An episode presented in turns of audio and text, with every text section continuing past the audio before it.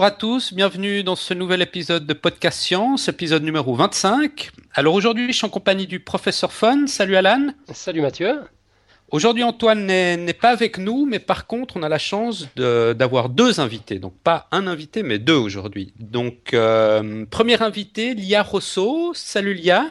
Salut, bonsoir. Bienvenue dans Podcast Science. Merci. Et on a un deuxième invité qui va nous rejoindre un petit peu plus tard, euh, Pascal Dittelm. Euh, je te laisserai, professeur Fun, le présenter aussi dans la suite du podcast. Mm-hmm. Euh, pour commencer, avant de rentrer dans le vif du sujet, deux, trois petites choses en introduction, comme d'habitude. Euh, la première chose, un rapide point sur, sur notre visite du CERN du, du 9 juillet. Alors, on a 23 inscrits et on a 24 places disponibles. Donc ça veut dire qu'il reste plus qu'une place disponible. Alors ruez-vous sur les commentaires du site, sur Twitter, sur Facebook si vous voulez participer à cette visite, car il reste vraiment plus qu'une place. Et bon, ben voilà, on va. La stratégie, ce sera du, premier arrivé, premier servi. Donc le premier qui nous laisse un petit commentaire ou une petite note comme quoi il a envie de participer à cette visite, ben, c'est lui qui aura, cette dernière place. Alors ça, c'est pour la visite du CERN. Euh, en tout cas, il y a eu beaucoup de succès. Euh, merci à vous tous. On se réjouit grandement. Ouais, c'est chouette, ça. C'est une super expérience. Je, je, suis déjà tout fou d'excitation. Frétille déjà. Ouais. Bon, si jamais peut-être juste dire qu'on fera une liste d'attente au pire, hein, si on a plus de demandes que de places disponibles, parce qu'il y aura peut-être des désistements à la dernière minute. Il y a des gens qui viennent de loin, de Bretagne, de, Marseille. Enfin, c'est assez incroyable. Enfin, ouais, même toi qui viendras de Barcelone exprès et Antoine de Montpellier.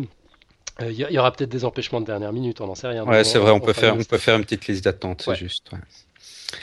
Euh, autre chose, euh, bon évidemment, euh, comme chaque semaine, on a une foison de news Facebook absolument pas, passionnante qu'on partageait nos auditeurs. Alors généralement, on a l'habitude de faire un petit résumé de ces news, mais aujourd'hui, vu qu'on a un gros gros podcast avec nos deux invités, si on, on va pas exploser la durée de l'émission, alors on va on va repousser à la semaine prochaine. On fera on fera une synthèse des différentes news qu'on nous a qu'on nous a partagées la semaine prochaine dans la prochaine émission. Mmh. Euh, il y a aussi, alors Antoine n'est malheureusement pas là, mais il, a lancé un nouvel épisode de, de C'est pas faux, donc son, son vidéocast, c'est pas faux.tv.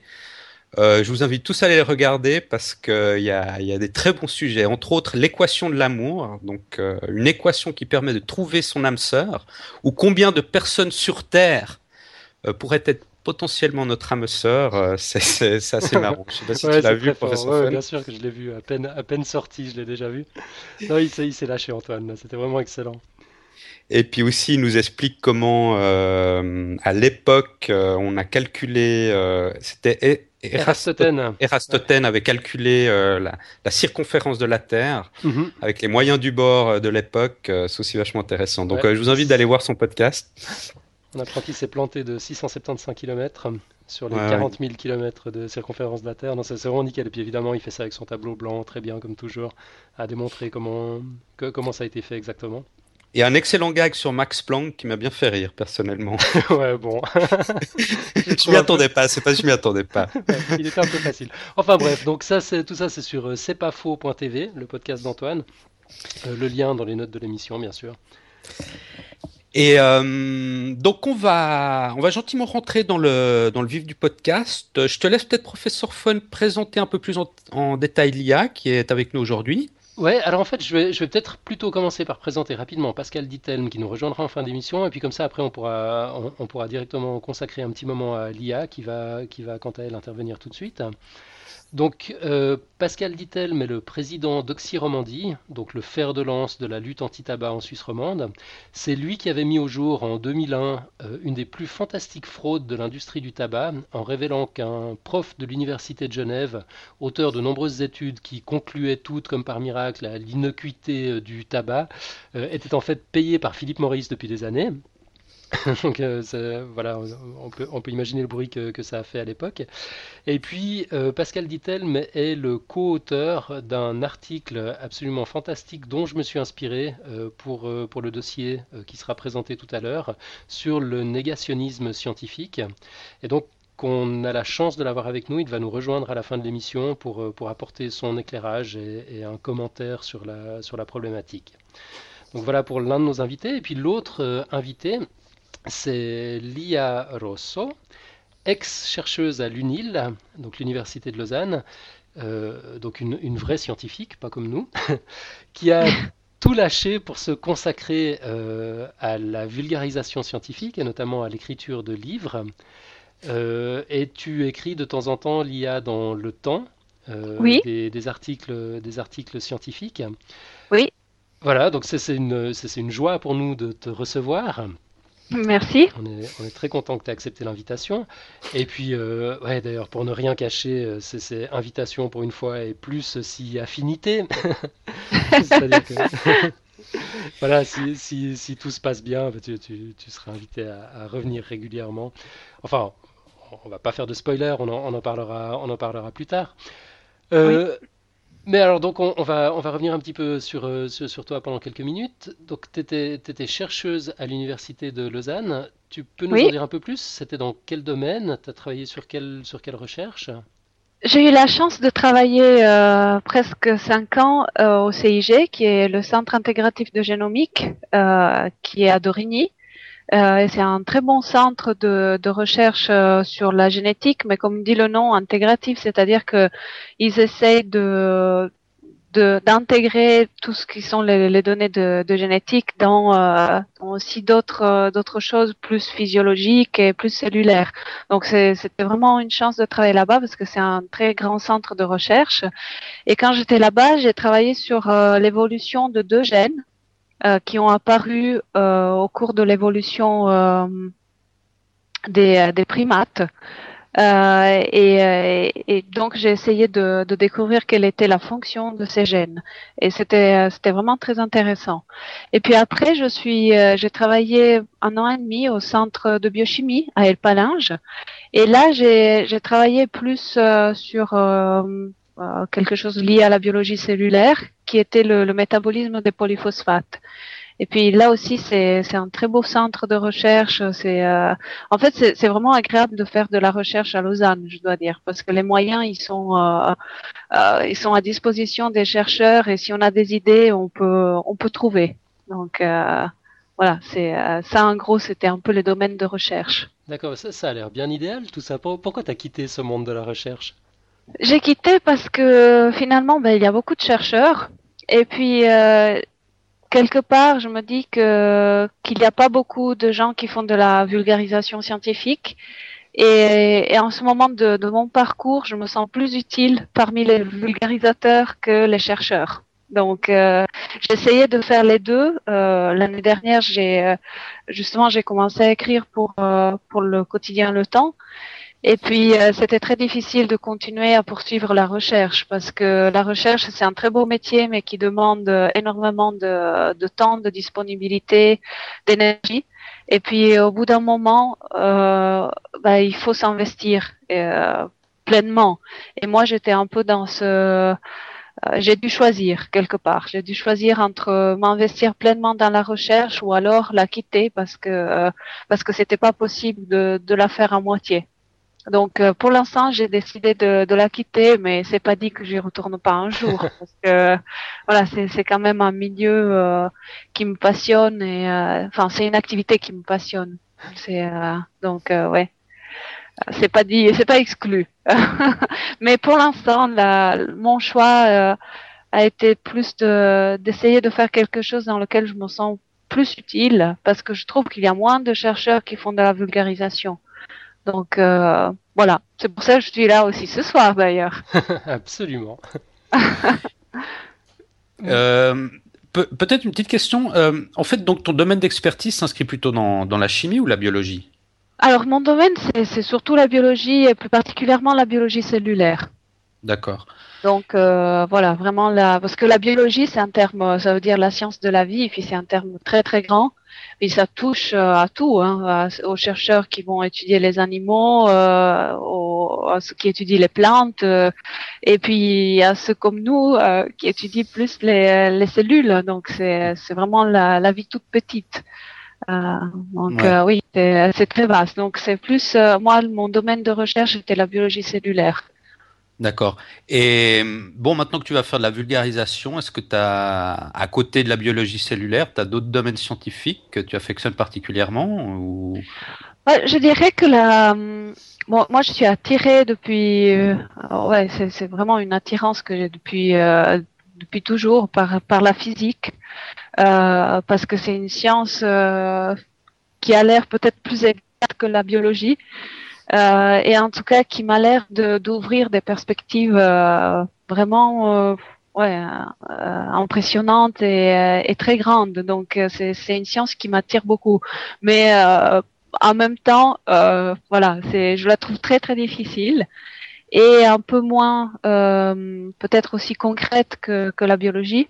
Donc, quand j'ai dû choisir quelle science faire, j'ai choisi la biologie qui était plus liée à la vie de tous les jours, de mon point de vue.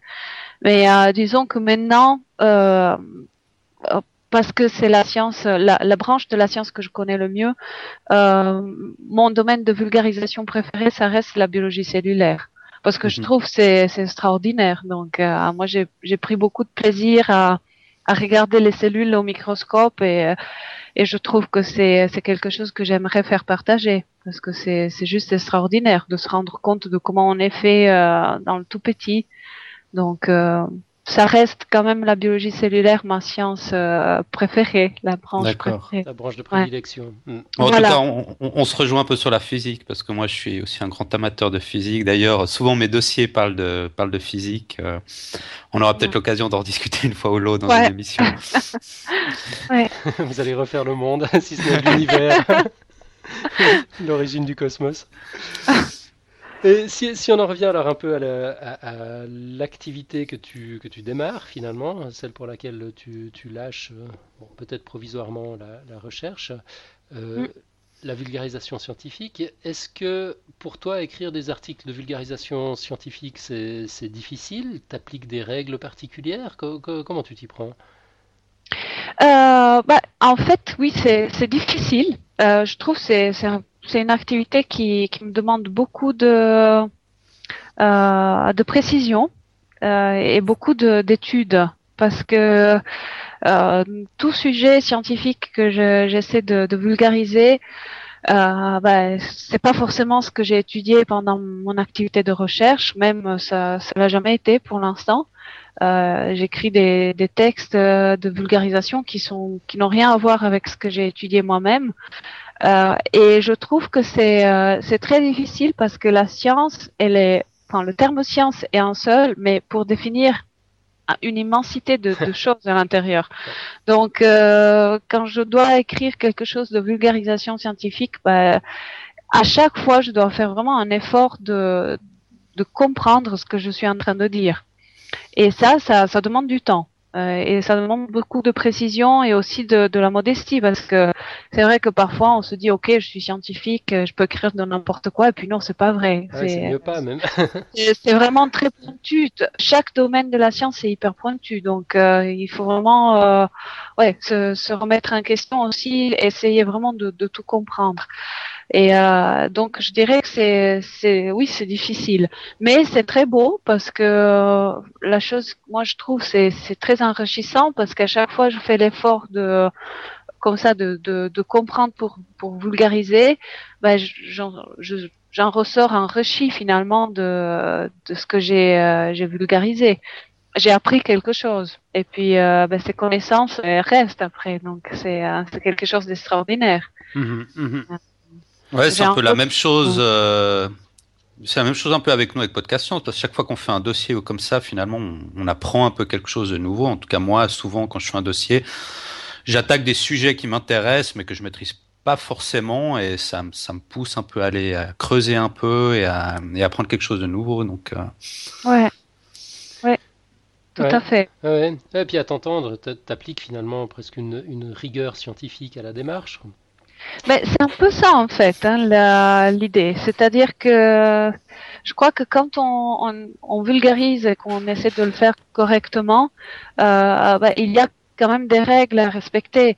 Je veux dire, on peut pas prendre euh, quelque chose qu'un scientifique nous dit et le publier tel quel, parce que en général, il faut vérifier ses sources, il faut avoir plusieurs sources qui disent la même chose. C'est un peu comme en science. Mhm. Euh, quand on fait une expérience scientifique, euh, on dit qu'il faut au moins n égale 3 euh, c'est-à-dire il faut répéter, pouvoir répéter la, la manip, l'expérience euh, au moins trois fois et trouver le, le même résultat ou similaire pour dire que, que cette expérience a telle tendance.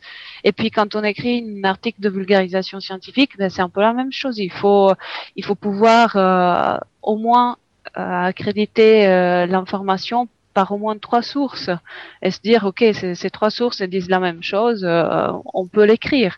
En sachant que voilà c'est pas forcément la, vérité absolue ce qu'on est en train d'écrire. Ah, bien sûr bien sûr donc euh, je dirais bon on en reviendra sûrement après mais euh, c'est tout à fait ça. Les principes pour vulgariser la science ou faire de la science finalement sont sont très proches. C'est il faut être précis, il faut être modeste euh, et pas avoir la prétention de, vendre la vérité. Ça, c'est, euh, ouais. Et rester curieux. Et rester curieux, ouvert, absolument. Ouais. Et, qu'est-ce que tu penses de, de l'impact de la vulgarisation scientifique? Tu trouves que les gens, il y a un intérêt quand tu écris des articles ou quand tu écris des livres ou tu essaies de vulgariser quelque chose? Comment les ben, gens réagissent? Oui, je trouve que c'est euh, qu'il y a il y a un intérêt qui, qui grandit. C'est-à-dire que c'est pour ça aussi que, ma démarche de passer plus euh, en tant que vulgarisatrice que scientifique, c'est que euh, la science, elle, elle est en train de prendre de plus en plus de place dans notre société. Et quelque part, il y a une conscience qui, qui est en train de se réveiller, bah, qu'il faut euh, savoir de quoi la science parle il faut arriver à comprendre un peu euh, pour, euh, je veux dire, dans, pratiquement tous les domaines de la vie, euh, que ce soit l'alimentation, la, prendre des médicaments ou faire la vaisselle, ou il y a des produits scientifiques qui sortent de, de, technologies scientifiques. Mmh. Il y a vraiment, une, à mon avis, un réveil de la conscience un peu collective qu'il faut se, se renseigner de ce qui ce qui arrive et, mhm. euh, et de ce que ce sont les, les, nouvelles technologies et les nanotechnologies et tout ce qui a technologie derrière. Donc euh, moi j'ai j'ai participé euh, quand j'étais au, au, CIG, au Centre intégratif de génomique, j'ai eu la chance de, de participer aux journées portes ouvertes de l'université et puis euh, de voir vraiment des gens venir qui, qui avaient aucune euh, base scientifique dans leur vie, venir juste par la curiosité de, de voir comment le, un laboratoire de recherche fonctionne et qu'est-ce que c'est la science. Mhm. Et puis c'était euh, c'était vraiment génial parce que il y avait euh, un intérêt qui était sincère et et qui était quelque chose vraiment à nourrir. C'est pour ça petit à petit vraiment j'ai dans ma démarche, j'ai pris conscience de, de l'importance et de la nécessité de, de vulgariser la science parce qu'il y a un besoin de, enfin, il y a une demande. Euh, je trouve chez les gens de comprendre ce qui se passe.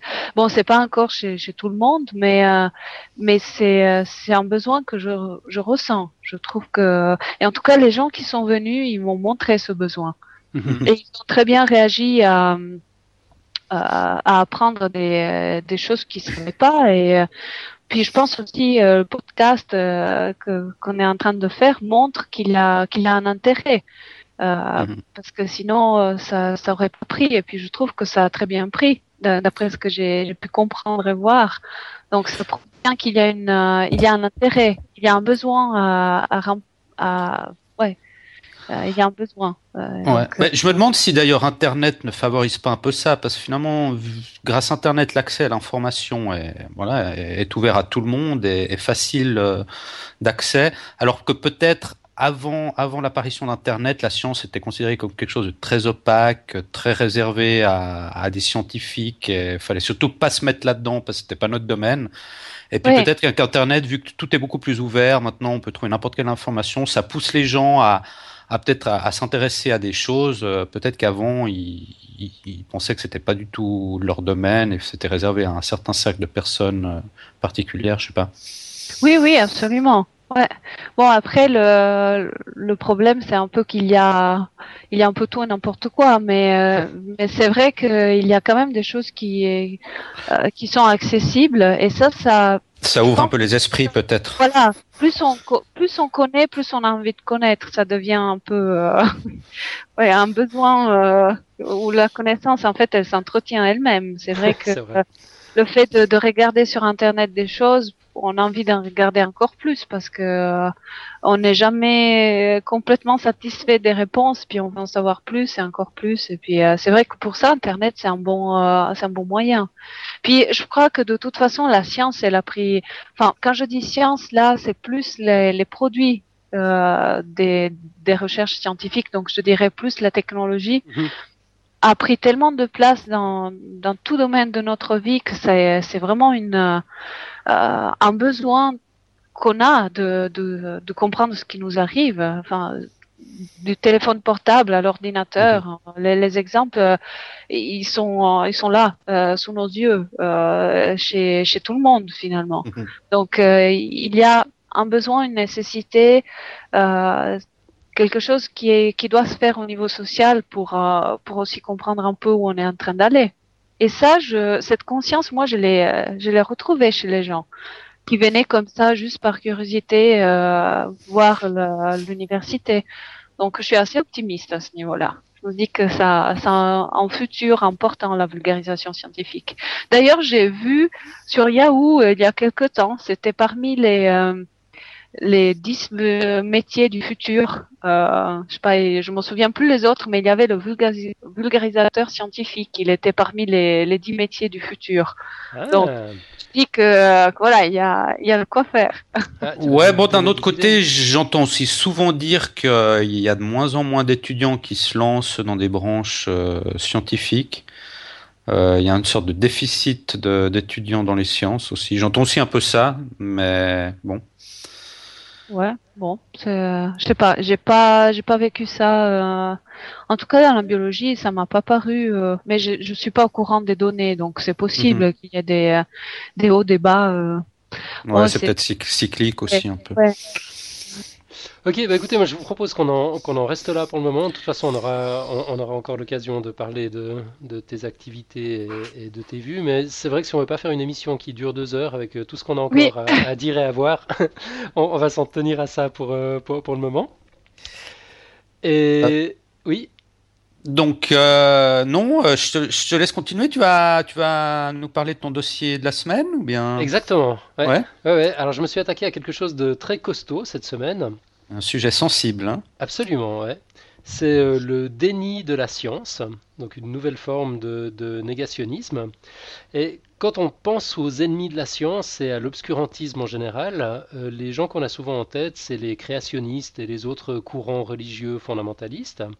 Pour, la petite histoire, de nombreux théologiens ont décortiqué la Bible au XVIIe siècle pour dater l'origine du monde, et l'un des plus célèbres d'entre eux, un certain James Usher, a élaboré une chronologie officielle basée sur les différents récits du livre sacré qui établit l'origine de la Terre au 23 octobre 4004 euh, avant Jésus-Christ très précis, mais on, bon, on sait pas l'heure.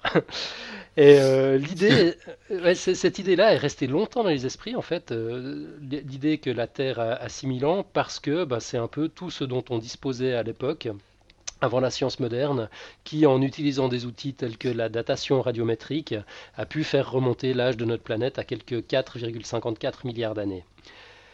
4,54, je crois que c'était environ 6 milliards, non? Non, non, c'est 4,5. 5 milliards pour le, pour le système solaire, enfin pour le Soleil, et 4 milliards et demi pour la Terre. Ah. Hmm. Très bien. Bon, autant pour moi. Ouais, on n'est plus à 500, 500 millions d'années près, de toute façon. C'est bien plus que 6000 ans, quoi, clairement. Et bon, bah, les, créationnistes d'aujourd'hui euh, inventent tout et n'importe quoi pour faire tenir la réalité qu'on observe tous les jours dans cette ancienne vision du monde qu'ils veulent tenir pour vraie. C'est ce qu'on appelle un dogme, en fait. L'idée prime, et puis la réalité, ben, elle a qu'à s'en accommoder. Il faut laisser aux créationnistes qu'ils ont pas mal d'imagination pour expliquer, à l'instar de Sarah Palin, que les dinosaures et les hommes auraient cohabité sur la planète il y a quelques 4000 ans, en dépit de toutes les preuves qui indiquent que plus aucun dinosaure, évidemment, n'a foulé le sol de la planète depuis 65,5 millions d'années. à part les oiseaux modernes qui descendent directement des dinosaures, mais enfin ça c'est une autre histoire. Donc ça c'est pour les créationnistes, euh, mais il y a d'autres euh, négationnistes de la science. Dans la mesure où celle-ci, euh, on, en a déjà parlé, elle ne prétend pas détenir de vérité, et comme elle se remet tout le temps en question, bah, elle offre plein de brèches béantes dans lesquelles les détenteurs de semi-vérités simplistes, rassurantes ou sexy ne demandent qu'à s'engouffrer. Il y a plusieurs catégories de ces détenteurs de semi-vérités. Pour n'en citer que quelques-unes, en plus des fanatiques religieux, on a les idéologues de tout bois qui cherchent à faire passer des idées politiques ou à défendre des intérêts économiques. On a les charlatans pseudo-scientifiques, on a des alters scientifiques, on reviendra dessus euh, plus tard. Bref, plutôt que de se livrer à l'exercice modeste et difficile d'observer les phénomènes avec un maximum d'objectivité, à tenter de les expliquer en se basant sur la somme de connaissances déjà validées et les théoriser au point de pouvoir euh, les prédire avec un taux raisonnable de succès, bah, tous ces gens ont en commun euh, de partir d'un dogme, d'une certitude quelconque, d'une idée fixe, et d'essayer de la manière la plus convaincante possible d'y faire entrer la réalité. Euh, il y a des exemples tristement célèbres. L'ancien président sud-africain Thabo Mbeki, par exemple, euh, qui, par sa conviction stupide qu'il n'y aurait aucun lien entre le virus HIV et la maladie du sida, a carrément empêché l'accès aux traitements antirétroviraux de milliers de personnes séropositives et a donc favorisé la transmission du virus à toute une génération et à la suivante alors que ça aurait pu être totalement évité. Euh, tout, ce que je dis là est étayé par, euh, euh, par, par, des dossiers disponibles en ligne. Donc tout se trouve dans le, dans, le dossier. c'est cliquable partout dans le dossier qui, qui, qui, est en ligne à partir de maintenant sur le site de Podcast Science. D'accord. En commençant le nouveau livre de Michael Specter, intitulé Denialism How Irrational Thinking Prevents Scientific Progress, Harms the Planet and Threatens Our Lives, je suis désolé, il n'a pas encore été traduit en français, euh, j'ai appris que l'administration Bush, non contente de promouvoir l'enseignement du dessin intelligent, le fameux Intelligent Design, euh, c'est un des courants du créationnisme, euh, donc non contente de promouvoir ce truc-là au lieu de la théorie de l'évolution dans les écoles euh, américaines, euh, l'administration Bush a dépensé plus d'un milliard de dollars sur des programmes d'abstinence dans le cadre de la lutte fédérale contre le sida soit un tiers du budget total, en dépit de toutes les preuves alignées depuis des années qui démontrent la totale inutilité de la méthode. Euh, voilà, il y a les Claude Allègre aussi et autres climato-sceptiques qui sèment le doute dans le grand public sur l'origine humaine du réchauffement climatique, quand bien même l'immense majorité des spécialistes s'accordent à la reconnaître. Et puis on a les industriels du pétrole, les cigarettiers qui falsifient des études pour laisser entendre que leur business est parfaitement clean et sans danger. Donc la, question qu'on peut se poser, c'est comment définir et reconnaître ceux que les anglophones appellent les science denialists, c'est-à-dire ceux qui nient la science. Pour, la traduction, j'hésite encore entre détracteurs, négationnistes, révisionnistes, mais je trouve que ces expressions sont un peu faibles pour la première et puis trop connotées en français euh, politiquement et historiquement pour les dernières. Euh, on a peut-être euh, finalement l'anglicisme dénialiste qui serait un, bon candidat. L'avenir nous dira quelle, traduction a été retenue. Peut-être que Pascal Dittem nous pourra, pourra nous éclaircir un peu plus sur, le terme certainement, Très certainement. Donc euh, justement, on va, on va examiner en détail un article qui dégrossit bien la problématique, un article en anglais bien sûr intitulé Denialism, What, what is it and how should scientists respond? Qui a été publié dans le Journal européen de santé publique et qui justement a été écrit par Pascal Dittelm et Martin McKee. Donc Pascal Dittelm, on l'a présenté rapidement tout à l'heure, c'est le directeur d'Oxyromandie, on a la chance de l'avoir avec nous, il va nous rejoindre pour nous donner son point de vue à la fin du, sujet. Et puis Martin McKee euh, est professeur de santé publique européenne à la London School of Hygiene and Tropical Medicine et co-directeur du Centre européen sur la santé des sociétés en transition à l'OMS. Et leur papier, donc que j'ai trouvé vraiment extraordinaire, identifie cinq caractéristiques. On a juste une petite coupure, excuse-moi. Ah, pardon, qu'est-ce qu'on a loupé, dis-moi? Non, non, tu parlais de Martin Keane, qui était professeur de santé publique européenne et, qui avait, qui, qui avait, oui, à la London School of Hygiene Tropical Medicine et je te laisse continuer. Ouais, t'as tout saisi. Donc c'est Martin McKee et puis qui est co-directeur du Centre européen sur la santé des sociétés en transition à l'OMS. Et donc je disais que le, papier qu'ils ont écrit ensemble que je trouve franchement extraordinaire euh, identifie cinq caractéristiques du déni scientifique euh, qu'on retrouve d'une manière ou d'une autre, seul ou combiné, dans la démarche et dans le discours de tous les détracteurs de la science. Donc la première de ces caractéristiques, euh, c'est l'identification de complots. Lorsque l'immense majorité de la communauté scientifique est d'accord sur un consensus, bah, les négationnistes n'admettent pas que différentes hypothèses vérifiées systématiquement ont pu conduire à ces conclusions, mais euh, pour eux il s'agirait plutôt du résultat d'une conspiration complexe et secrète.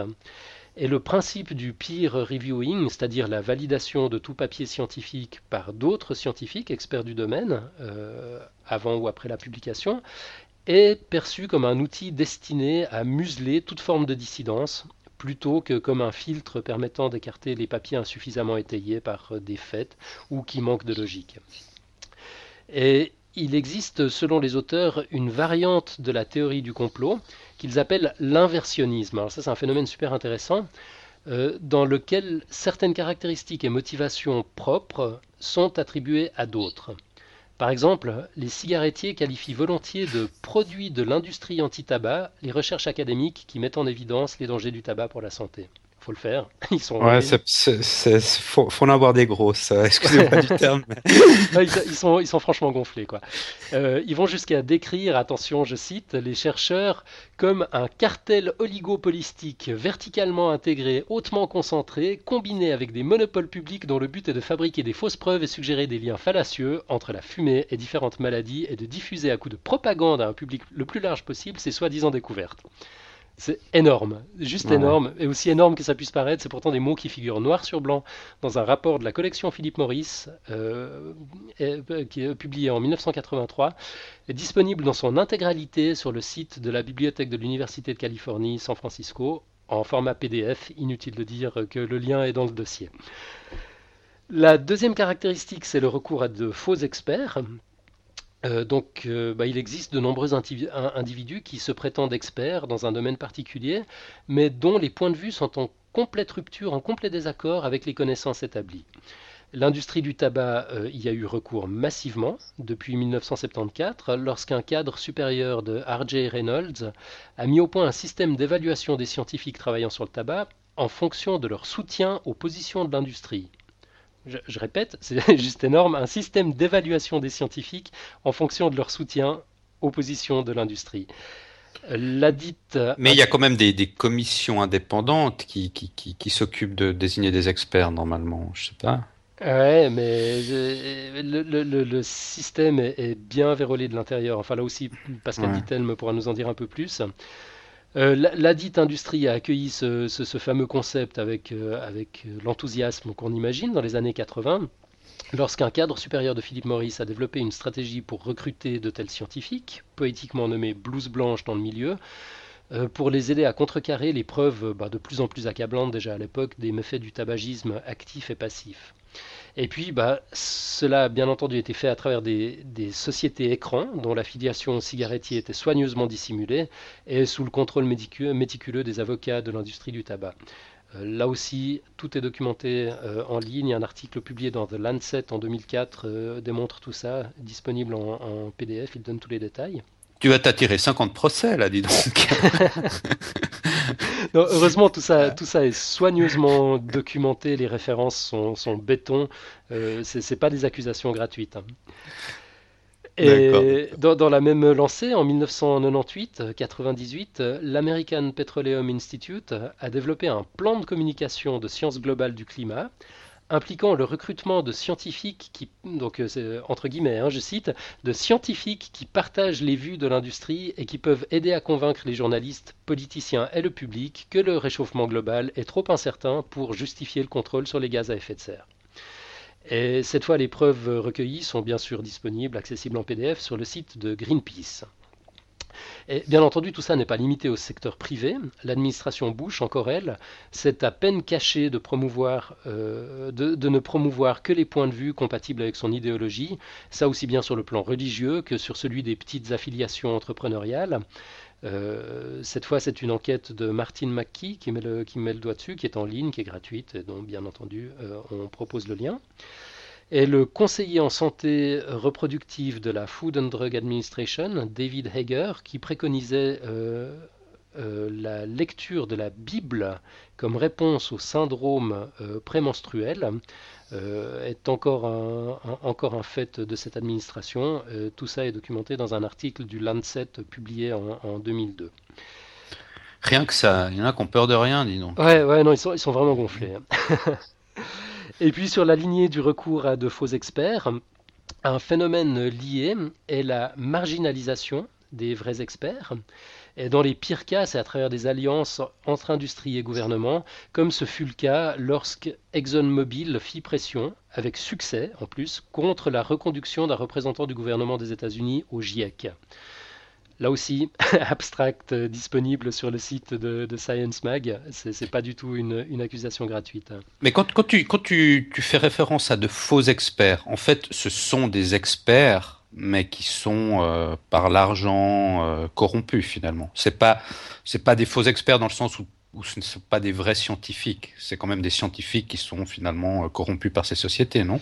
Euh, oui, qui, qui, soit ont des comptes à rendre avec la communauté scientifique et puis qui ont une, euh, une, une, position euh, contraire aux, conclusions majoritaires, mais qui, qui, la défendent bec et ongle pour, pour, une raison particulière, ou effectivement qui sont, comme tu le dis, carrément corrompus, quoi, payés directement par, par l'industrie. On reviendra sur les différentes motivations à la fin du, à la fin du dossier. Euh, puis là, on, va avancer un peu. Donc la, troisième caractéristique, c'est la sélectivité. Donc là, il s'agit de parler essentiellement de papiers qui remettent en question la pensée dominante, en soulignant les défauts du papier le plus faible, jetant ainsi le discrédit sur l'ensemble des, chercheurs. Là, le fameux exemple, c'est un papier du Lancet euh, décrivant des anormalités intestinales chez 12 enfants autistes et qui suggérait un éventuel vague lien avec la vaccination contre les oreillons, la rougeole et la rubéole. Tu as, dû entendre parler de ce papier qui a depuis lors été retiré de la publication. Euh, il a néanmoins été utilisé massivement par les militants anti-vaccins. Il continue d'être utilisé, euh, quand bien même il a, il a, été retiré de la publication. Et le moins qu'on puisse dire, c'est que les négationnistes ne sont pas inhibés par l'extrême isolement de leur, euh, de, leur théorie, mais ils y voient plutôt un signe de leur courage intellectuel face à l'orthodoxie dominante et au politiquement correct qui va avec. Ils se comparent volontiers à Galilée. Donc les, martyrs de la science, quoi. Voilà. la quatrième caractéristique, c'est la création d'attentes impossibles par rapport à ce que la recherche peut fournir. Euh, là, on a un exemple très, clair, c'est les détracteurs du changement climatique qui pointent du doigt l'absence de données de température enregistrées avant l'invention du thermomètre. Eh ben, merci, mais évidemment, on peut, on peut rien y faire. Euh, d'autres se servent du principe d'incertitude intrinsèque au modèle mathématique pour les rejeter carrément en tant que moyen de comprendre le phénomène. Et au début des années 90-90, Philippe Maurice a même essayé de promouvoir un nouveau standard euh, poétiquement intitulé La bonne pratique pour la conduite d'études épidémiologiques. Et selon ces pratiques, les mesures statistiques indiquant une corrélation faible entre deux variables, ce qu'on appelle les odds ratios, inférieurs ou égaux à 2, bah, étaient tout simplement abandonnées car jugées non représentatives, ce qui éliminait euh, de, fait euh, de nombreux liens de causalité entre la clope et les problèmes de santé. Donc là aussi, toujours un papier des mêmes auteurs pour euh, la European Respiratory Society en, 2006 euh, est disponible en ligne. Donc Philippe Maurice a finalement laissé tomber euh, ce, programme de bonne pratique épidémiologique parce qu'aucun scientifique digne de ce nom n'acceptait de travailler selon ce standard. Mais n'empêche que British American Tobacco l'applique encore aujourd'hui pour réfuter les risques associés au tabagisme passif. C'est encore en ligne sur leur site web euh, à, l'heure où on parle. Euh, là aussi, le. oui, mais franchement, euh, aujourd'hui, en 2011, il y a encore quelqu'un qui croit que le tabagisme n'est pas nocif? Bah, British American Tobacco, ouais. Oui, bah, eux, évidemment, mais j'entends, ils vont convaincre qui, quoi? Franchement, je pense que c'est difficile, difficilement. C'est une, bataille perdue. Alors, qui, qui vend des cigarettes, qui fait du marketing, tout ça, oui, très bien. Mais ils vont convaincre qui que le tabagisme n'est pas nocif? Je sais pas, moi il y, a quelques dizaines d'années, je veux bien, mais maintenant, euh, c'est quand même un peu. Euh, J'ai comme toi l'impression que ici et maintenant, les gens sont suffisamment informés pour plus laisser avoir par ce discours, mais je pense que c'est pas forcément le cas partout dans le monde, quoi, dans les dans, les pays. Euh, dans, les pays émergents, la, clope est encore perçue comme un, signe d'émancipation. Et j'imagine que là, ils doivent avoir des discours assez virulents. Enfin, peut-être que Pascal Dittelme pourra en, sait un peu plus et pourra nous éclairer sur ce sujet-là également. Euh, la cinquième caractéristique, enfin, j'y arrive gentiment, c'est l'utilisation de réalités déformées ou de logiques fallacieuses. par exemple, les pro-tabac se sont souvent servis du fait que Hitler soutenait certaines campagnes anti-fumée, faisant ainsi passer les chantres des mesures de contrôle sur le tabac pour des nazis, carrément. Euh, on a même inventé le terme de nico-nazi, tout spécialement pour eux. Euh, cette fois, on, trouvera en ligne une analyse de cette rhétorique assez, assez particulière. Malheureusement, l'article est en anglais, mais c'est super intéressant. Euh, alors que dans la réalité, de nombreux cadres nazis étaient fumeurs, luttaient contre la propagande anti-fumée et puis s'assuraient que les troupes euh, aient bien leur ration de clopes en suffisance.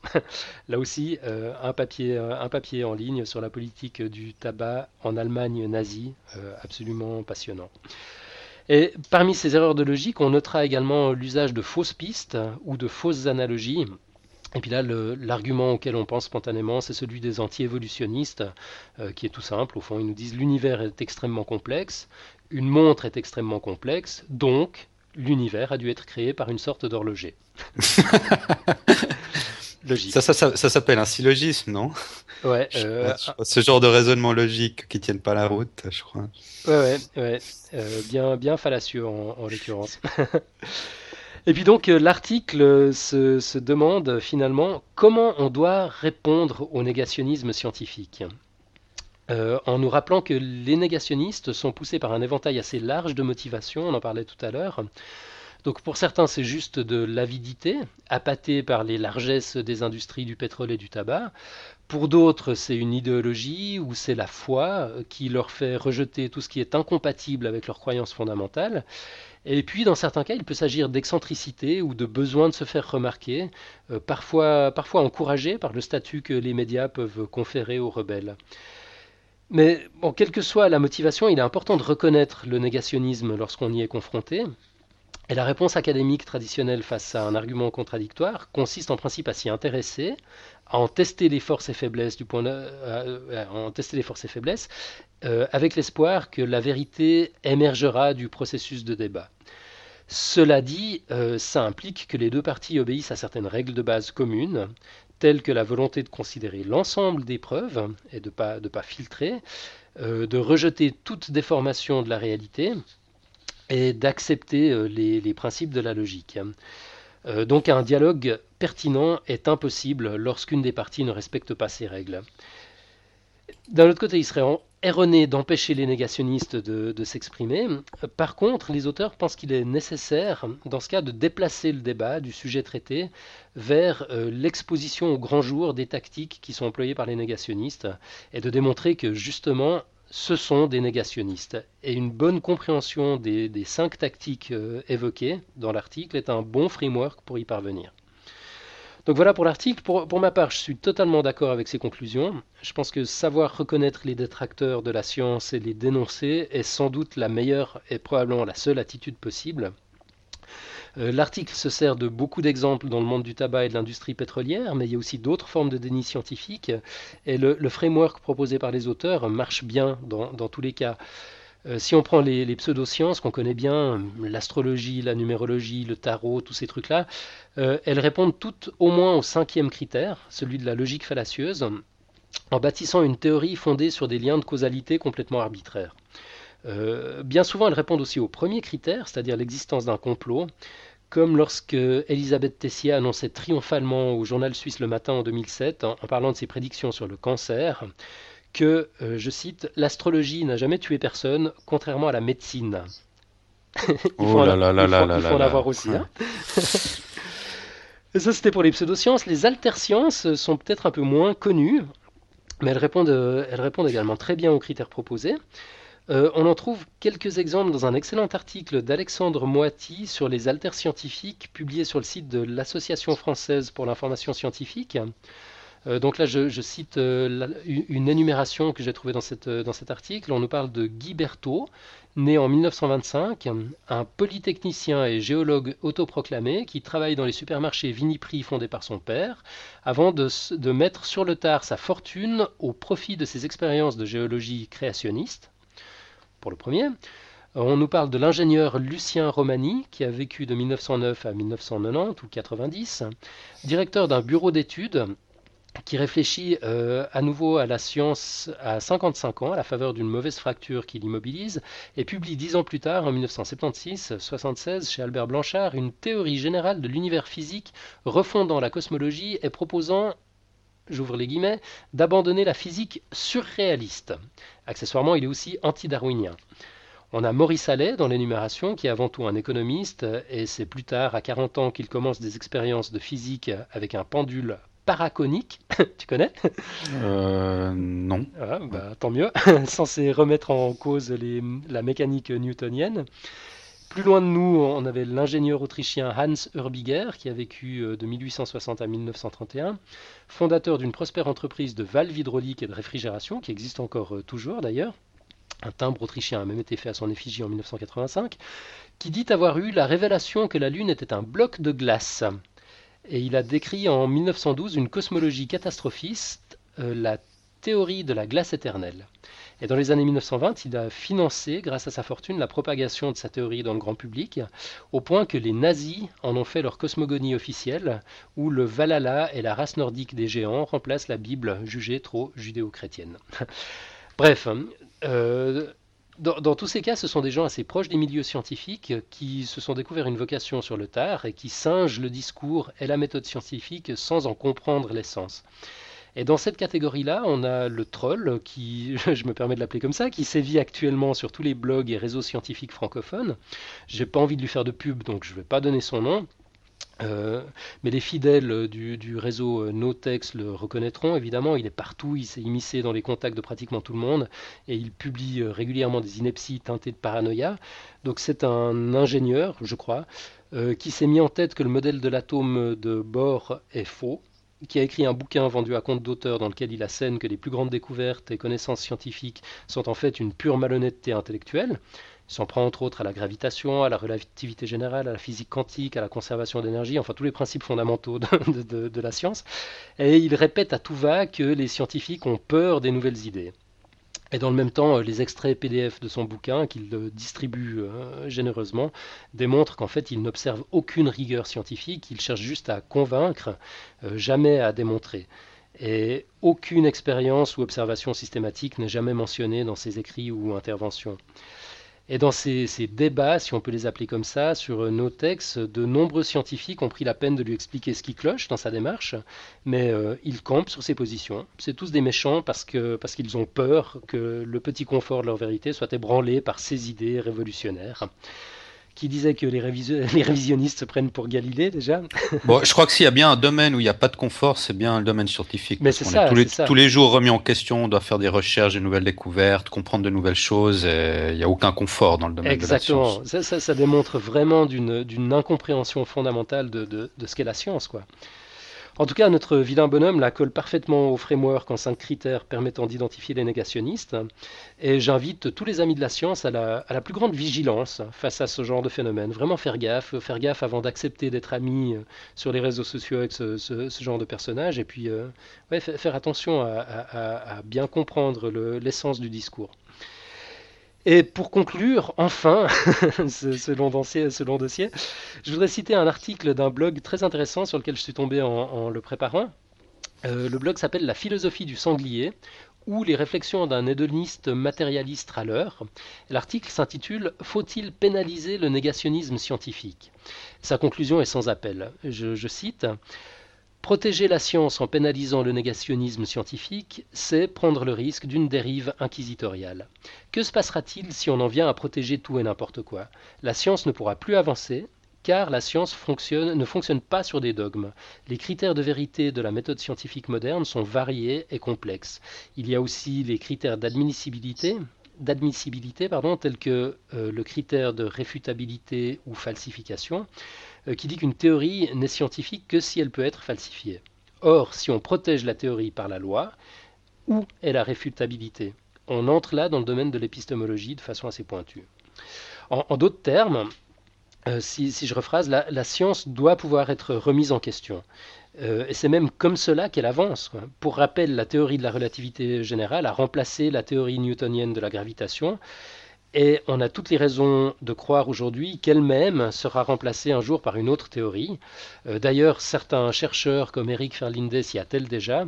Et comme lui euh, respecte les règles du jeu, ben, ça ne choque absolument personne. Au contraire, il faisait même la couverture de Science et Vie il y a quelques semaines. Donc il n'y a aucune certitude ni vérité euh, figée en science et il y aura sans doute toujours plus de questions que de réponses. Euh, du coup, l'attitude critique, voire sceptique, est une condition de base de succès de, la démarche. Donc, en réglementant les attaques qui lui sont faites, la, la, science se tirerait carrément une balle dans le pied. Donc voilà, en fait, il va falloir continuer de faire avec les détracteurs, les révisionnistes, les pseudo et alter scientifiques. Ça fait juste partie de la donne. Par contre, ce qui peut faire la différence, c'est l'esprit critique du public averti pour ne pas confondre ces différentes catégories avec, euh, avec la science. Et ça, bah, c'est un peu le boulot de la science, évidemment, mais c'est beaucoup celui des journalistes et vulgarisateurs de tout poil, professionnels ou passionnés. Et puis, bah, pour notre part, euh, on va continuer d'y œuvrer sans relâche. Voilà, voilà. Eh ben, dis donc, gros dossier, hein Excellent. Effectivement. Mais, bah, mais j'aime bien la conclusion hein, que tu as donnée. Euh, c'est vrai qu'il faut, faut absolument pas interdire le négationnisme et tout ça. D'ailleurs, je pense que ça fait avancer la science parce que ça pousse les scientifiques justement à, à démontrer que les, les, théories un peu révisionnistes n'ont aucun sens, n'ont aucune rigueur. Euh, et finalement, je pense que ça fait avancer la science. Mais c'est vrai que c'est surtout important vis-à-vis du public, comme tu le dis à la fin. Il mm-hmm. faut que le public garde un esprit critique et ne se laisse pas embarquer dans n'importe quelle théorie fumeuse. Ah, absolument, absolument. Et d'ailleurs, je crois que Lia, tu as, quelques commandes. Si tu es toujours avec nous, on t'entend plus. Oui, oui, je suis. tu es là. T'as écouté attentivement. Oui, j'écoute sagement et attentivement, oui. Voilà, donc avant que Pascal Dittel ne nous rejoigne, euh, tu euh, as, des commentaires à ajouter de ton point de vue de scientifique? Bah, là, c'est le, point de vue qui m'est euh, vraiment en, réécoutant, en écoutant un peu ce que tu dis, euh, c'est, plus un point de vue en tant que citoyenne que qui me okay. dis. Et c'est, un peu une réflexion sur le manque d'honnêteté euh, que dont on fait preuve un peu dans tous les domaines. Ça, c'est, c'est un peu triste de, de prendre conscience de ça, mais quelque part, je crois que c'est vraiment indispensable pour avancer. Donc euh, voilà, là j'étais plus, euh, ma réflexion était plus sur ça euh, quand j'écoutais les, les, différents points de, de dénialisme. ça fait peur de, de, voir à quel point on peut on peut cacher la vérité finalement. donc, à quel point on peut tricher, ouais. Mm. Voilà, donc ça c'est, je trouve c'est c'est un peu triste, mais bon, ça fait partie de, de notre société, de ce qu'on est, et je crois qu'il faut il faut œuvrer pour que pour que les choses changent. Euh, et puis, dans, enfin, je pense que ce type d'information peut, peut aider aussi à ce que, à réveiller l'esprit critique en tout cas. Donc, ouais, euh, comme le disait Mathieu. Ouais. Mhm. Puis euh, oui, je suis tout à fait d'accord avec vous sur votre réflexion que le, que le dénialisme finalement ça peut faire avancer aussi la science. ce que je ce que je disais, c'est que quelque part ces, choses-là me font plus peur en tant que citoyenne parce que je me rends compte que, que les choses qu'on nous dit, elles sont, euh, il y a un peu de tout et, euh, et même parmi des choses qu'on fait passer comme scientifiques, il y a des, des gros mensonges, donc ça me fait peur.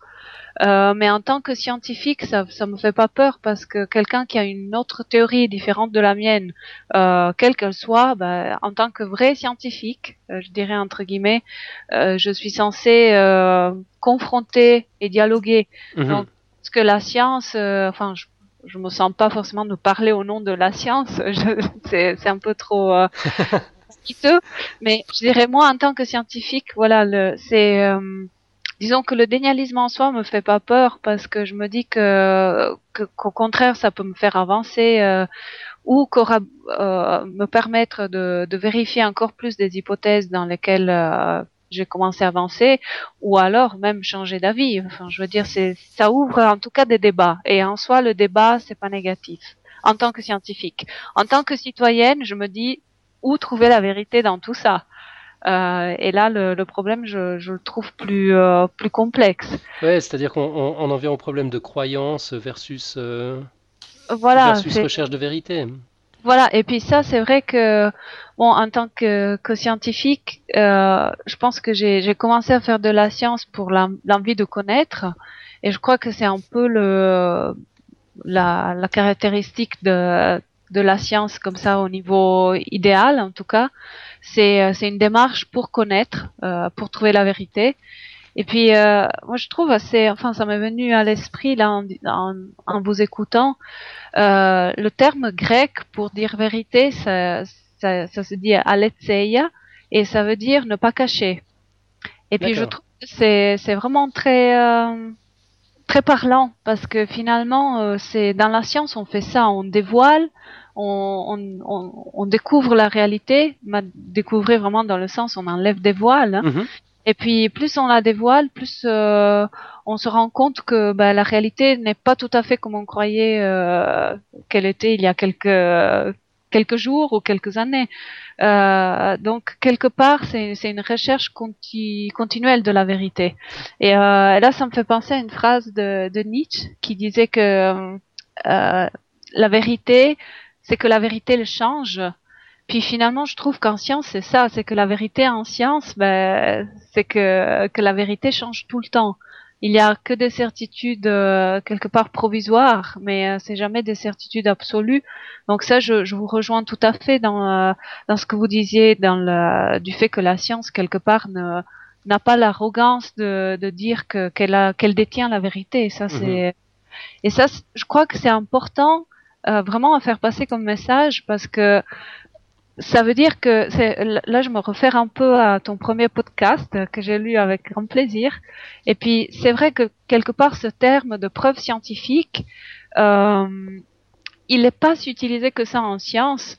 En tout cas beaucoup moins que ce qu'il est utilisé dans des euh, publicités pour les pour les crèmes euh, liquides ou des choses comme ça. Je veux dire mhm. c'est c'est hallucinant comme euh, derrière le mot scientifique on fait passer comme ça un peu en cachette le mot vérité.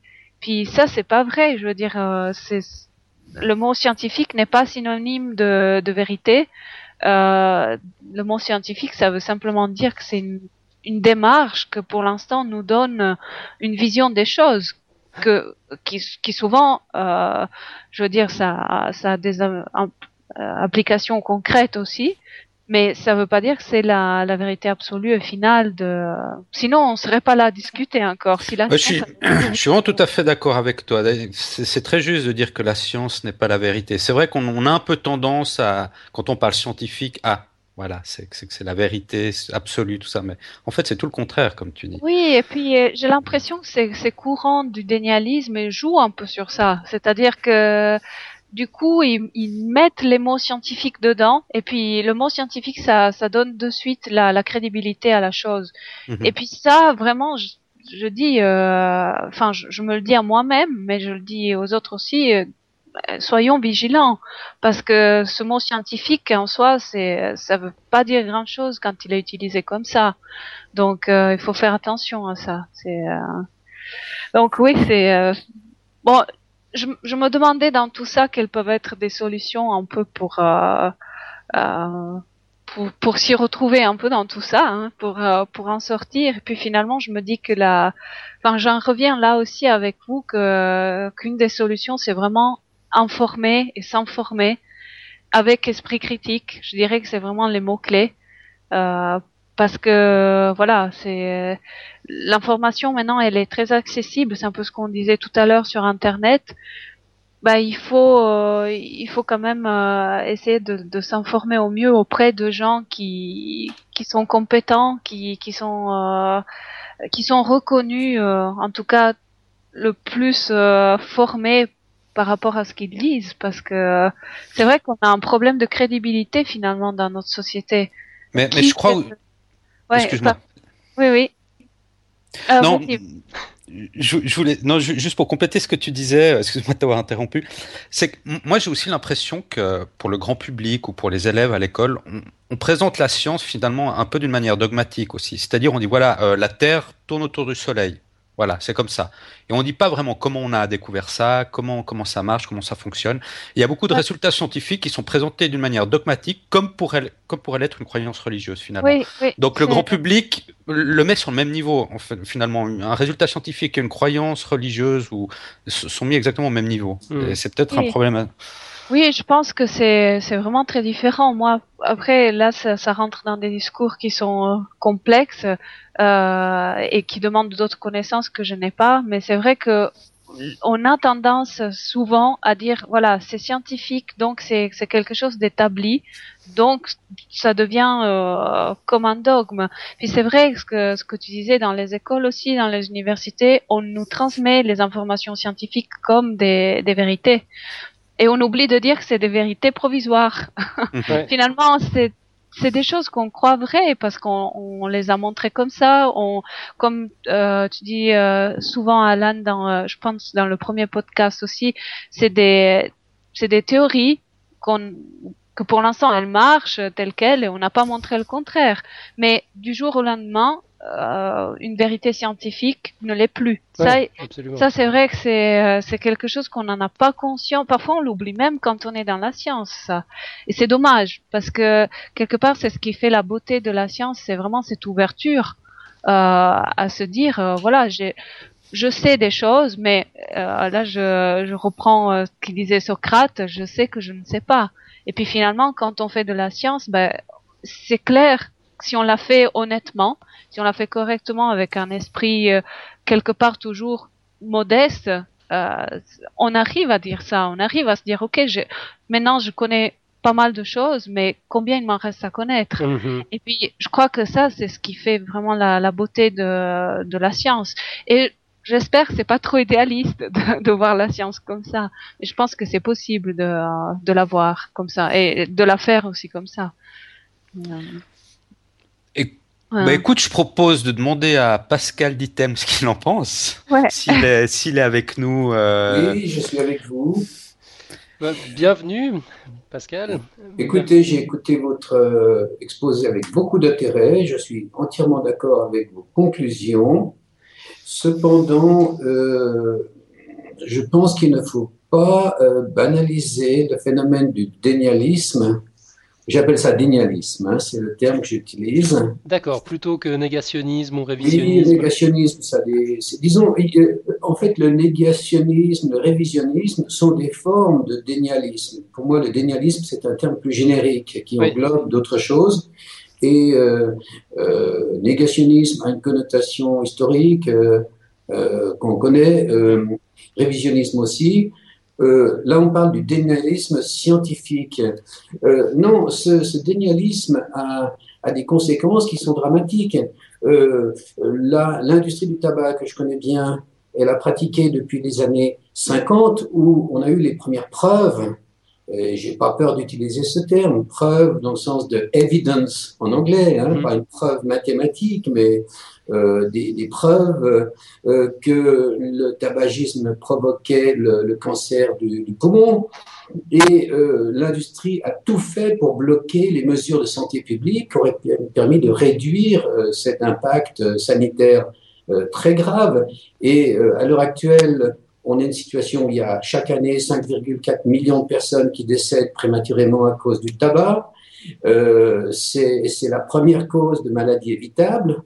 Et ça, c'est une chose qui finalement se produit à cause de ce dénialisme et, qui, de, cette industrie, euh, de l'industrie du tabac. Donc, euh, de, de, on ne peut pas en aucun cas sous-estimer ce phénomène. Ouais. Euh, maintenant, ça ne veut pas dire qu'il faut le rejeter scientifiquement. Euh, mais ce qu'il y a, c'est que le scientifique est très mal à l'aise avec un, un dénialiste parce que les deux n'opèrent pas sur le même niveau, sur le même mhm. plan. Le scientifique euh, va utiliser une argumentation euh, qui est basée quand même sur un minimum de confiance, de bonne foi, le recours à certaines règles minimales, alors que le dénialiste, lui, n'opère pas dans ce mode-là. Il opère dans un mode totalement différent où il a recours à des arguments euh, fallacieux, souvent en attaquant les personnes euh, pour euh, masquer la faiblesse de, de, des arguments, en utilisant, euh, en déformant les, choses. Donc, euh, euh, c'est un combat qu'il faut placer sur un autre plan, mais il ne faut certainement pas le, le minimiser. Et bon, vous avez mentionné le cas, par exemple, de l'Afrique du Sud. Il y a quand même des centaines de milliers d'Africains euh, d'Afrique du Sud qui sont morts du sida à cause de, de théories euh, dénialistes qui euh, niaient le lien entre le, le virus euh, HIV mhm. et le sida. Euh, on, on, voit que ce sont des phénomènes euh, alors, qui, qui, qui, sont, qui peuvent être parfois tragiques. Alors, le scientifique a tendance à, à sous-estimer l'ampleur de ce phénomène parce qu'effectivement, les arguments des dénialistes sont souvent très faibles scientifiquement. Et donc, euh, pratiquement, le scientifique peut les balayer du revers de la main en disant mais ça tient pas debout. Et euh, donc, on va pas perdre notre temps avec des théories qui ne tiennent pas debout. Mais, euh, par exemple, dans le cas de l'industrie du tabac, les dénialistes de ces, ces, ces industries s'adressent pas aux scientifiques, ils s'adressent aux décideurs, aux politiciens. Et, et, et, il crée la notion, ça c'était un des arguments qu'on trouve dans les documents d'industrie du tabac, c'est la, la controverse est notre produit, le doute est notre produit. C'est-à-dire qu'ils sont, ils, ils veulent euh, empêcher des décisions en donnant l'impression que dans un domaine où il y a des faits qui sont établis, non, c'est le doute qui prévaut. Il y a toujours deux camps qui s'affrontent. Et il crée principe ce, de précaution artificiel. Mmh. C'est un peu le principe de précaution, mais tourné à l'envers. Exactement. Mmh. Euh, J'avais une petite question à vous poser parce que j'ai découvert un, un, un, terme récemment lors d'une émission sur France Inter, euh, La tête au carré. Euh, le terme de zététique, en fait, c'était une émission qui, tournait au, autour de, ce domaine. Et euh, la zététique, en fait, si on regarde ce que ça veut dire, c'est l'étude rationnelle des phénomènes présentés comme paranormaux, des pseudosciences et des thérapies étranges.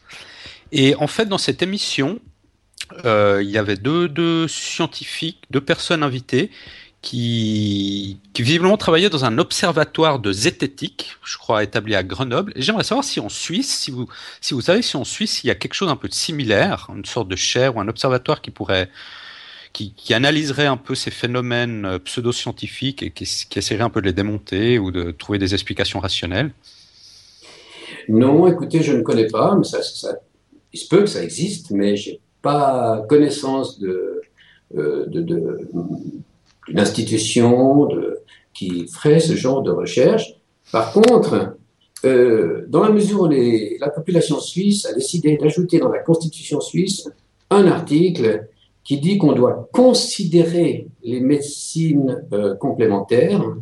Et par médecine complémentaire, on entend des médecines qui sont basées sur des pseudosciences et non pas sur la science. Mmh. eh bien, euh, ça pourrait très très bien être l'occasion de créer des chaires de médecine complémentaire qui étudieraient le phénomène de la médecine complémentaire sur le plan euh, de l'anthropologie, de la sociologie, de la psychologie et de la science cognitive.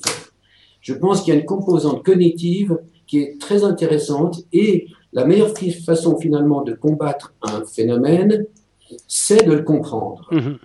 Et je pense qu'il y a en fait encore beaucoup de, de, choses à faire pour bien comprendre ces phénomènes. Et qu'est-ce qu'on pourrait faire, par exemple vous, avez, vous avez une idée concrète? Écoutez, euh, par exemple, il y a des, euh, des gens qui ont fait des études très approfondies sur le phénomène religieux, sur euh, quelles sont les bases dans notre évolution, dans l'acquis mm -hmm. résultat d'évolution, et les bases cognitives qui peuvent expliquer le phénomène religieux. Ouais. Je pense qu'avec la, la, le, le, dénialisme, on n'est pas loin de ces phénomènes, c'est-à-dire qu'il y a une grande part d'irrationalité qui est euh, euh, qui, qui, prend une forme scientifique, c'est-à-dire que si on va en profondeur, on s'aperçoit que le fond est irrationnel, mais euh, le langage qui est utilisé, c'est un langage qui donne l'apparence de la science. Mm -hmm. Euh, et je pense que ça vient du fait que euh, les barrières qu'il y avait entre les grands systèmes religieux, c'est-à-dire que la religion était structurée dans des, dans des grandes religions institutionnelles, et la, la, science, la, les activités laïques, ces barrières se sont effondrées. Mhm. Et ce qui fait que maintenant, on a le, un religieux qui est éclaté et qui pénètre tous les domaines, y compris le domaine scientifique. Et je pense que ça, ce serait peut-être quelque chose qui serait très intéressant d'étudier. Et, vous avez fait une proposition concrète à l'Université de Genève, non? Oui, j'ai un ami qui est influent à l'université et je proposais de créer une chaire euh, de médecine complémentaire, comme d'ailleurs c'est fait c'est en, Angleterre, on a une chaire de médecine complémentaire. Et euh, je dois dire que l'idée a été euh, accueillie très positivement. Maintenant, je n'ai pas encore suivi l'effet de ma proposition, mais j'ai bien l'intention de le faire.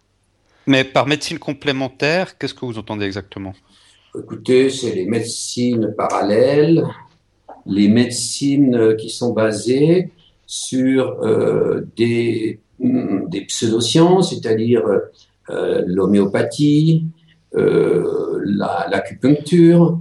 Euh, c'est des, des, médecines qui ont euh, une base scientifique euh, assez faible, qui n'ont pratiquement pas été fait de, enfin, dont les, les organismes qui sont chargés de vérifier s'il y a suffisamment de preuves, suffisamment d'évidence pour dire que tel résultat, on peut conclure qu'il est avéré, ont euh, établi que ces, ces euh, approches de la médecine n'ont pas cette base scientifique.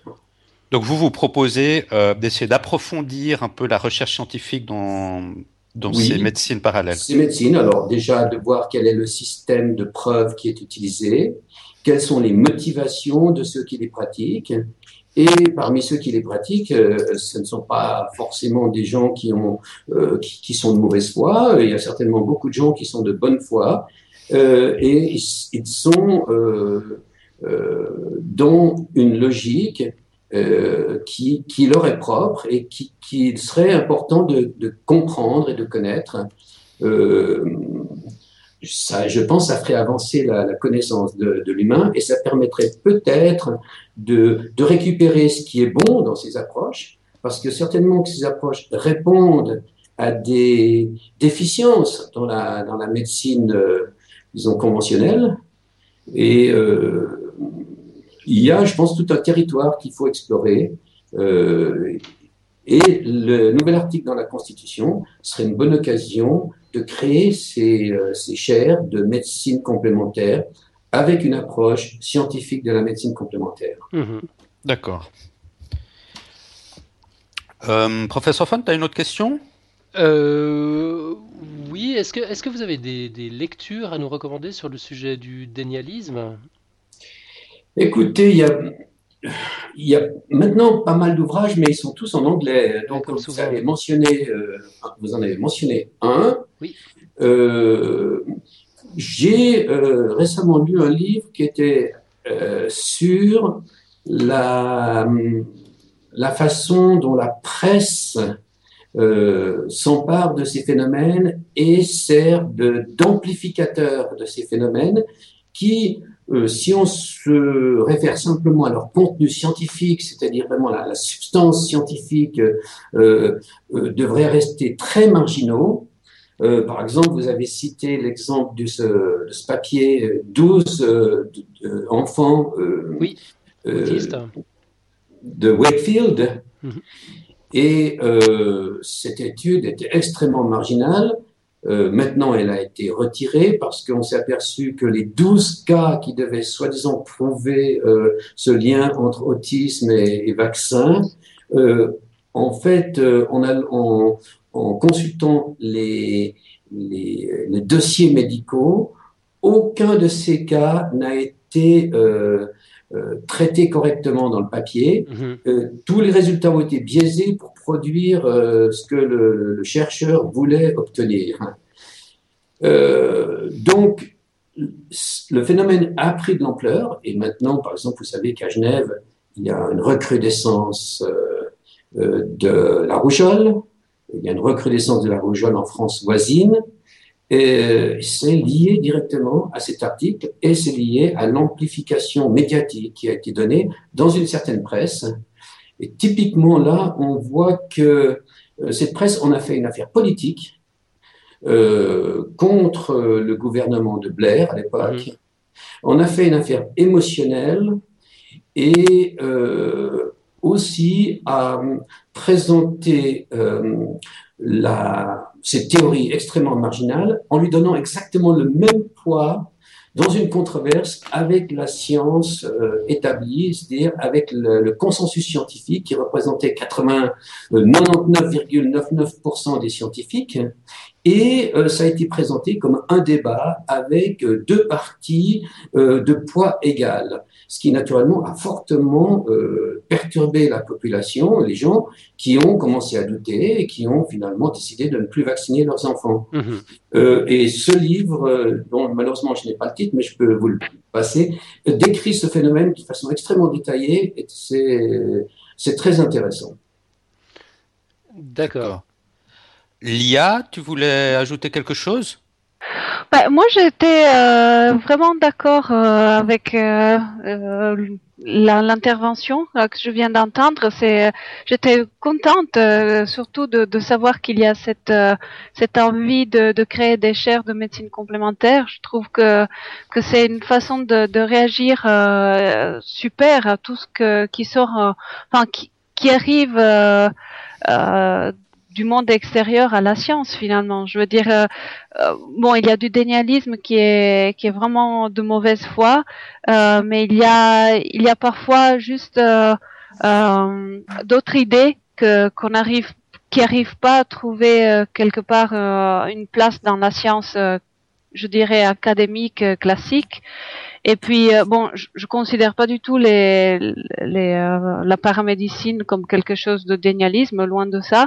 Mais euh, je trouve que c'est une réaction qui est super du d'un point de vue scientifique de, de se dire voilà il y a des gens qui, qui pensent différemment peut-être que la science répond pas à, à toutes les questions. Donc, euh, essayons d'ouvrir euh, l'esprit et de, au moins de s'intéresser à ces choses qui intéressent euh, quand même la plupart des gens. Donc, je trouve c'est super qu'il puisse y avoir une ouverture vers vers ce que maintenant on appelle encore une parascience, mais que peut-être quelques dans quelques années ça sera considéré science à tous les effets. Donc ça, je trouve c'est c'est super. Oui, il faut faire attention parce que en Angleterre, il y a eu la première chaire de, euh, médecine parallèle. Euh, malheureusement, les, euh, les partisans de ces médecines n'apprécient pas du tout cette chaire parce que ils ne font que de mettre en évidence les faiblesses, les arguments, l'absence de, de fondation et euh, le fait que euh, ces médecines, pour la plupart, ne fonctionnent pas mieux que des placebos. Mhm. Là, vous parlez de l'homéopathie essentiellement. Oui, mais l'acupuncture aussi, et puis euh, certaines autres médecines non seulement ne fonctionnent pas mieux que des placebos, mais même ont des effets secondaires tout à fait indésirables.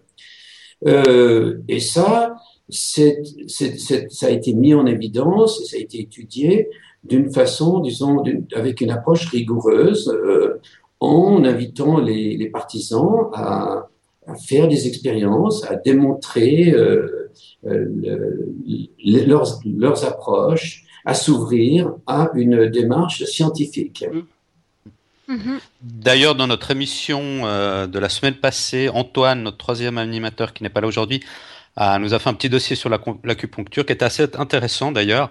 Mais c'est vrai que euh, je crois que ça mérite d'être étudié, un peu plus, plus en profondeur, toutes ces médecines parallèles. Ça, c'est indéniable. Et il y avait juste un autre point que je trouvais euh, vraiment intéressant euh, que vous avez soulevé, c'est le fait que le dénialisme n'est pas assez considéré par les scientifiques. Ça, c'est vrai. Euh, moi, j'avoue que je connaissais pas ce mot avant de, de, de parler de cette émission et j'en avais jamais entendu parler euh, dans, dans le milieu scientifique avant, même si, par exemple, j'avais été en contact avec des créationnistes lors d'une conférence sur l'évolution, mais euh, on s'était pas inquiété plus que ça. Mm. Non, mais c'est quelque chose. C'est vrai qu'on a tendance à se dire bon, ils disent c'est des bêtises et puis on n'en prend pas compte. Et puis je crois que c'est c'est quelque chose que qu'en tant que scientifique, c'est important de se rendre compte que c'est des, des courants de, euh, c'est pas seulement des courants de pensée, c'est vraiment des, euh, c'est une réalité qui influence euh, euh l'économie, euh, la, la, vie de, de, beaucoup de gens au quotidien aussi.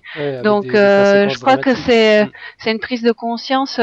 c'est vrai que dans la science, on en parle très très peu de ça, parce que c'est ce que vous disiez justement, on, on le considère pas. Euh, sur le même plan, euh, avec le même langage. Et, euh, et c'est vrai qu'il y a un effort à faire, je crois, là-dessous, d'information aussi. Vraiment. Absolument. Écoutez, je, vous propose qu'on en, qu'on en reste là. Euh, pour, pour, mhm. ce soir. C'est passionnant, on pourrait continuer pendant des heures. mais c'est vrai que là, je crois qu'on arrive gentiment à la plus longue émission qu'on ait jamais faite. Moi, je veux juste rajouter une toute toute petite dernière chose, je suis tombé hier complètement par hasard sur un documentaire qui a été un documentaire qui s'appelle Science et croyances.